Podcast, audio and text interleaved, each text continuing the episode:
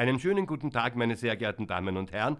Herzlich willkommen zu unserer Sonntagsmatinee mit einem wunderbaren, hochromantischen Programm mit Werken von Johannes Brahms und Richard Strauss und mit einem Dirigenten, der wirklich zur Salzburger Geschichte gehört, der unglaublich vital und frisch noch ist, der auch international zu den großen Dirigenten zählt, Leopold Hager, ein leicht verspätetes Geschenk zu seinem 88. Geburtstag, man glaubt es kaum, mit der deutschen Starsopranistin Hanna Elisabeth Müller als Solistin der vier letzten Lieder von Richard Strauss. Und daran knüpft sich jetzt gleich für alle, die nur diese Kurzversion hören, eine Bitte, bitte, bitte zwischen den Liedern und der Tondichtung Tod und Verklärung nicht zu klatschen.